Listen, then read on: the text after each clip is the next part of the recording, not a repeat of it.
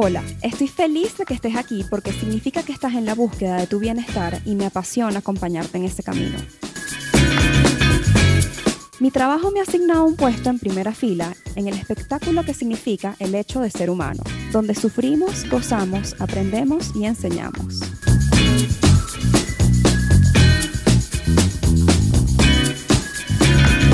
Un espacio dedicado a normalizar la salud mental, donde converso aquellas cosas que yo también en algún momento he necesitado escuchar. Te hablo un poco desde mi academia y mi experiencia, pero sobre todo desde mi propio trayecto personal en terapia. Yo soy Ariana Sánchez, alias Ariana con doble N. Soy psicóloga y promotora de bienestar y este podcast no es terapia.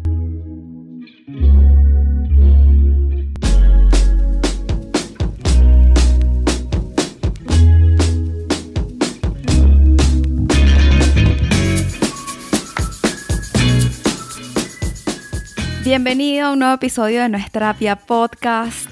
Te saludo hoy. Estoy grabando esto un miércoles 7 de julio y te digo la fecha de hoy porque precisamente de allí va, de allí se inspira el tema que vamos a tocar hoy. Por si no te has dado cuenta, estamos en el mes 7 del año.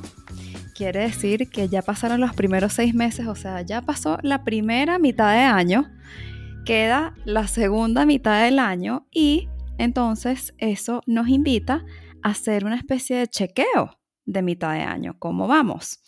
Esto tiene varios nombres, a esto se le llama, bueno, sí, la traducción en español sería chequeo de mitad de año, en inglés le dicen mid-year checkup o mid-year check-in, incluso también lo he escuchado decir como mid-year reset, ya, este, bueno, tiene varios nombres, y va más o menos de como, bueno, ver qué, tal te ha ido hasta ahora este, con, con las metas que te planteaste para el 2021.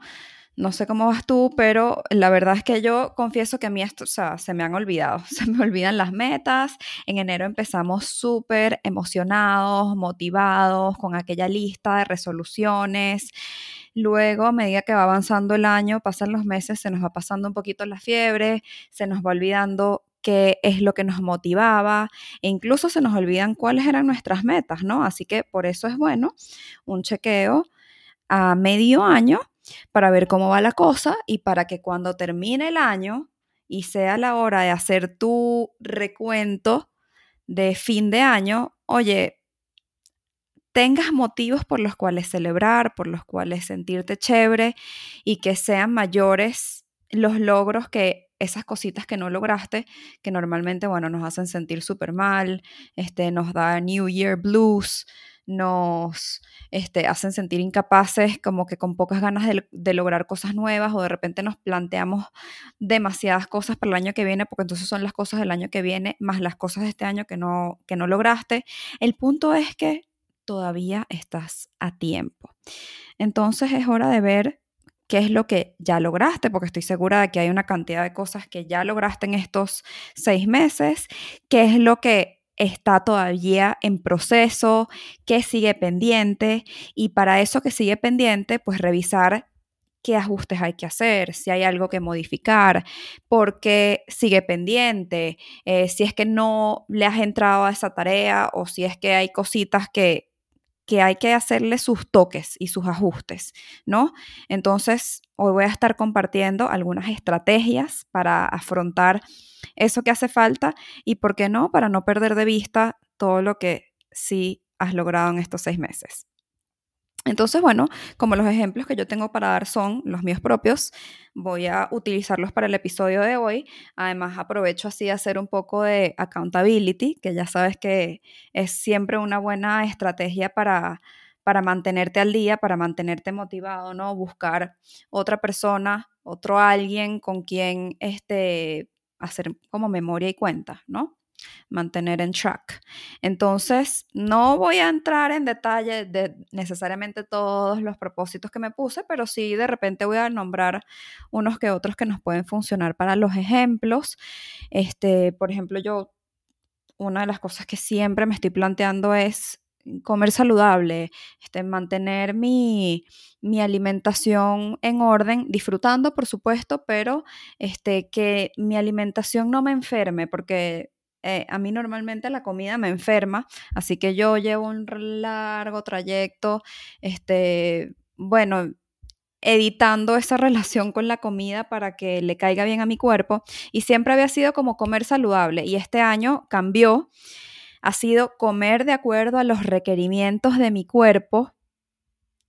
Puede, o sea, eso significa comer saludable, pero comer saludable no significa comer de acuerdo a los requerimientos de tu cuerpo. Entonces, em, bueno, eso fue algo que decidí hacer distinto este año.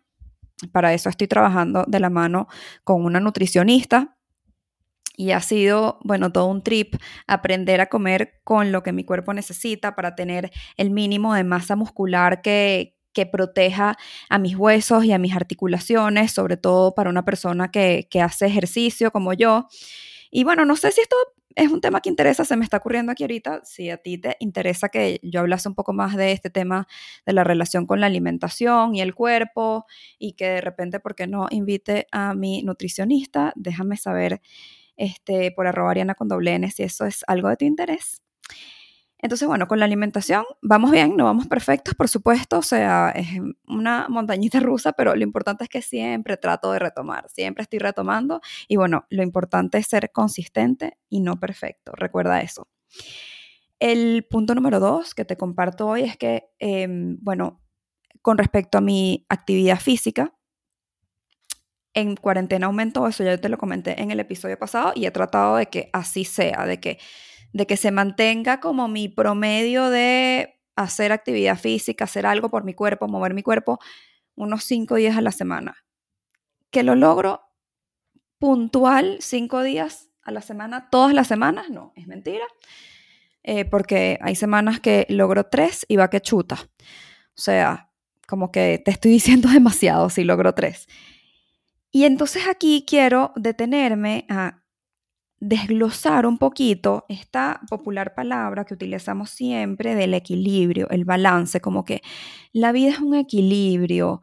Mm, bueno, no lo sé, no lo sé. Eh, eh, creo que realmente el equilibrio como tal no existe o, el equilibrio como lo creemos no existe y me voy a dar la tarea de leerte un concepto de equilibrio para discutirlo aquí contigo porque lo busqué. Y entonces fíjate lo que conseguí en el diccionario. Estado de inmovilidad de un cuerpo sometido a dos o más fuerzas de la misma intensidad que actúan en el sentido opuesto, por lo que se contrarrestan o anulan. Obviamente en la vida hay muchas más cosas que dos fuerzas opuestas, ¿no? Entonces no vamos a tomar el, el concepto literal, pero fíjate que dice estado de inmovilidad del cuerpo por dos fuerzas que se anulan y no hay nada más eh, distante de ese concepto que como lo utilizamos en cuando hablamos del equilibrio en la vida, del balance en la vida. Lamento decirte que en verdad ese equilibrio o ese balance en la vida no existe. No existe. O sea, es mentira que siempre estás prestando la misma cantidad de energía y de atención a todas las áreas de tu vida a las que les quieres prestar atención.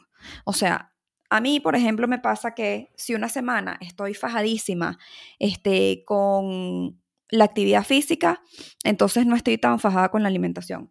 O si de repente estoy fajadísima con crear contenido y entonces tengo el Instagram al día, tengo el podcast al día, tengo la consulta al día, entonces puede ser que no le esté prestando tanta atención al sueño.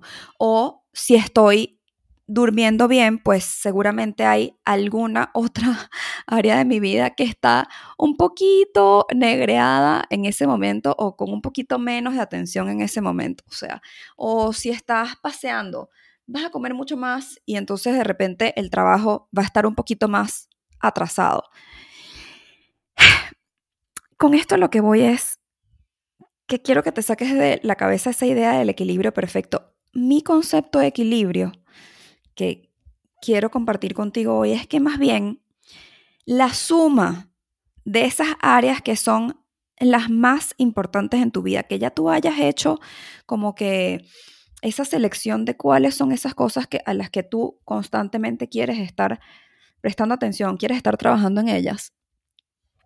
no creas que puedes atenderlas todas a la misma vez, sino que cuando hagas un balance, saques un promedio, después de un tiempo tú puedas decir, oye, ¿sabes qué? Creo que sí le he dado suficiente atención por igual a mi familia, a mi trabajo, a mi propio autocuidado y hacer las cosas que me gustan, este, a prestarle atención a mis hobbies, atenderlos, a disfrutar, pero a cuidar de mi alimentación y mover mi cuerpo en la medida necesaria. O sea, que al final del día puedes decir, oye, sí, yo presto atención a todas estas cosas, pero que no te pongas esa presión encima con la idea de que le tienes que prestar la misma atención a todas las cosas al mismo tiempo. ¿Ok? Entonces con eso voy a el tercer punto, que es algo que he estado trabajando pero que aún puede mejorar. Entonces entra en la categoría de puede mejorar y para eso te voy a compartir una estrategia más adelante. Porque te traje una lista de estrategias que puedes hacer para todas esas cosas que caen en tu lista de puede mejorar, ¿ok? Ya sabes que, bueno, simplemente al final de este episodio este, vas a poderlas conseguir, así que sigue escuchando. Luego, una de las cosas que sí logré que estoy contenta, que celebro, es haber empezado a dar mi eh, primera conferencia. Armé mi taller, ya sabes, si has escuchado este podcast y me sigues en Instagram, sabes que estoy ahorita, mm, eh, bueno, trabajando en mi, no trabajando en mi webinar, el webinar que ahora llamo taller porque ahora también puede ser presencial. Hice mi primera edición virtual, ahora la estoy dando para empresas Así que, bueno, si tu empresa está, tu empresa está interesada en que yo dé mi taller de asertividad, puedes escribirme a info.arianacondoblene.com o mandarme un DM por arroba en momento de propaganda, porque si no me la hago yo, entonces ¿quién me la hace, verdad? y este, bueno, eso está en la lista de los checks. Y otra de las cositas que yo tenía este, pendiente en mi lista a nivel profesional, porque bueno, claro, yo divido mis metas en sectores, eso lo conté en el episodio, así logré mis resoluciones de año nuevo, yo divido mi meta por sectores, ¿no? O sea, como que personal, profesional, etc. Una de las profesionales, más que una, una resolución, era como una esperanza que yo tenía, que era retomar la consulta presencial, por supuesto, en la medida en la que el COVID así me lo permitiese. Y bueno, he tenido algunos, algunos obstáculos que me han hecho como que, así como la aplicación de Waze, tener que, o de Google Maps, tener que, que, que recalcular, ¿no? Porque entonces ya te conté, en, creo que fue el episodio pasado, pero te voy a poner al día que yo tenía un consultorio, estuve pagando la, el alquiler durante toda la cuarentena para retomarlo este año y bueno, ese lugar lo vendieron, entonces estoy buscando otro lugar.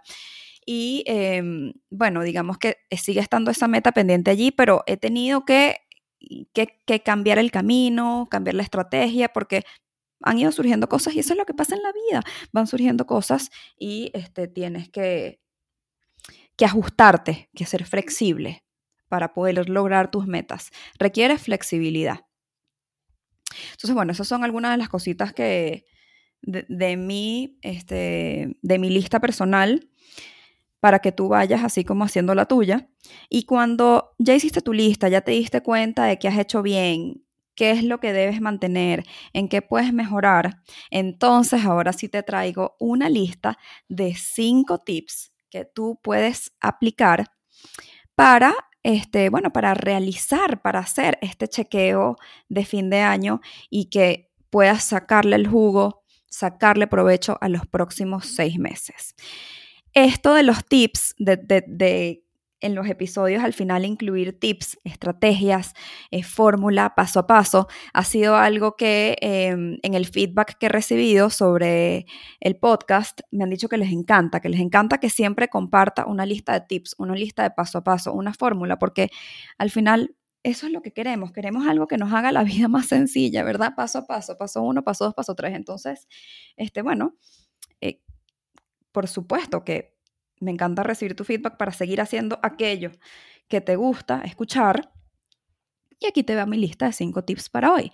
La primera recomendación sería, escribe tus pendientes. Escribe todo lo que tengas pendiente de, esa, de ese apartado, para no repetir la palabra lista, de ese apartado de cosas que están pendientes.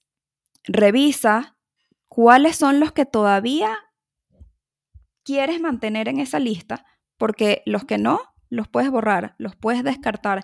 Y los que sí siguen estando allí, agarra uno y comienza con ese ya ahorita. No lo postergues más, porque esa lista de pendientes, lo más probable es que esté llena de cosas que tú has ido postergando.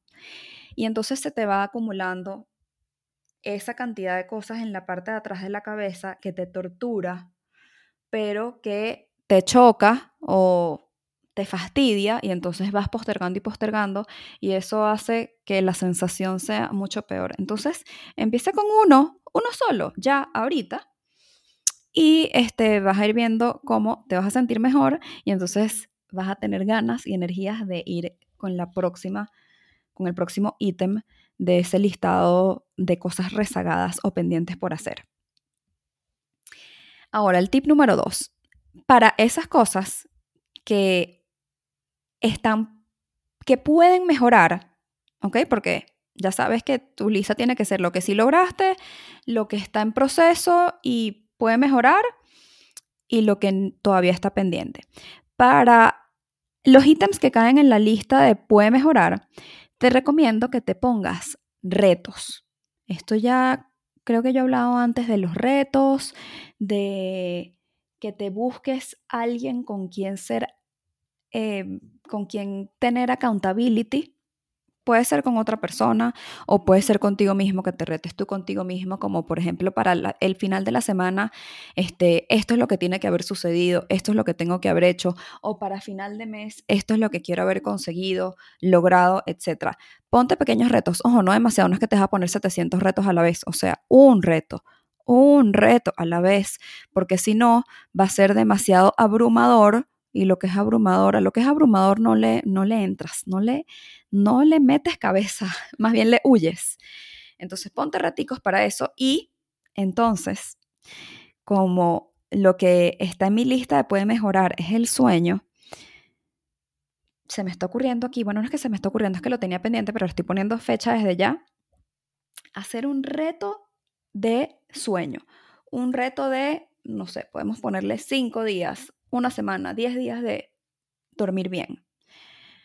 Bueno, está pendiente para la próxima semana, ya lo dejé dicho por acá, por si acaso quieres acompañarme. Fue lo mismo que yo hice cuando me quise empezar a despertar más temprano con el 7 a.m. Club, etcétera, etcétera.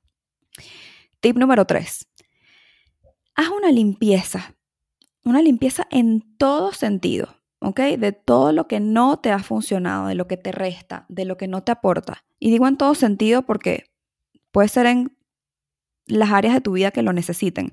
Puedes hacer una limpieza de tus redes, darle literalmente un follow a todo ese contenido que no te hace, que no te hace sentir bien, que al contrario, este, bueno, te deprime, te pone ansiosa, te hace sentir menos, te hace sentir que te falta. De eso no queremos nada.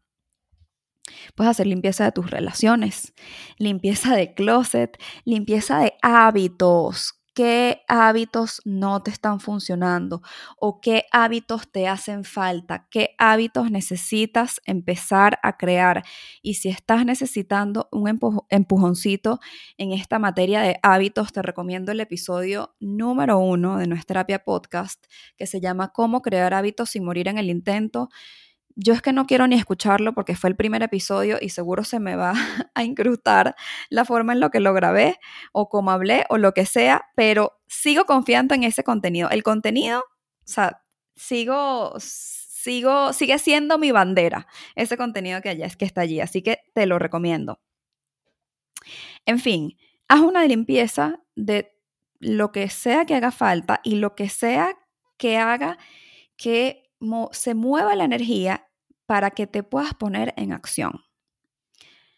Con esto llego al tip número 4, que es establece de nuevo tus intenciones para lo que queda de año. Tú probablemente, capaz, no sé, hiciste una lista de tus intenciones para este año, pero es posible que tus metas, que tus propósitos hayan cambiado. Y eso es absolutamente válido. Tú tienes derecho a crecer y tú tienes derecho a cambiar de opinión. Entonces, está bien que quieras hacer un refrescamiento de esas metas, esas intenciones. Y por eso creo que es que uno de los nombres que tiene este, este proceso es un mid-year reset, ¿no? Como que se vale, se vale hacer un reseteo, se vale decir esto que estaba en mi lista en enero, ya no lo quiero aquí, ahora quiero otra cosa. Eso se vale y tienes seis meses completos para ponerte manos a la obra con esa nueva o esas nuevas intenciones. Y el último tip, con esto cierro el día de hoy, es agradece y celebra todo lo que entró en esa lista de cosas que sí lograste. De nada sirve hacer una lista de cantidad de cosas que tú quieres hacer, que son chéveres, por eso las quieres hacer, pero que las logras y no te tomes el tiempo de disfrutarlas. No puede ser, no puede ser que te esfuerces tanto para hacer algo que te sale y no saborees ese momento. El saboreo es una técnica que nos ayuda a prolongar emociones positivas, incluso a generar emociones positivas, o sea, que nos crea momentos agradables de disfrute. Así que eso que lograste, agradecete y celébralo. No hay mejor motivación que la que puedes recibir de tus propias palabras, de tu propio cheering, o sea, de que tú mismo te, te, te eches porras, ¿no? O sea, te digas que lo estás haciendo bien. Entonces, mírate al espejo y di en voz alta que estás orgulloso de ti. estoy orgullosa de ti, estoy orgullosa de ti, estoy orgullosa de ti. Porque además, la motivación más poderosa es la motivación intrínseca, o sea, la motivación que viene de adentro la motivación que viene de afuera, llamada motivación extrínseca, es más poderosa para empezar, pero se pierde muy rápido. En cambio, la motivación intrínseca es mucho más duradera. Esa es la que tú quieres cultivar. Y si tú, a ti te mueven las palabras, es que los demás te digan cosas chéveres, tú eres el primero, primero, primero que te tienes que decir, Oye, cosas alentadoras, ¿ok? Estoy segura de que hay varias cositas que cayeron en esa lista de cosas que sí has logrado y también estoy segura de que hay varias cositas que van en esa lista de en proceso y que van muy bien y que no hay que hacer nada adicional más que mantener esa constancia y esa forma en que lo estás haciendo.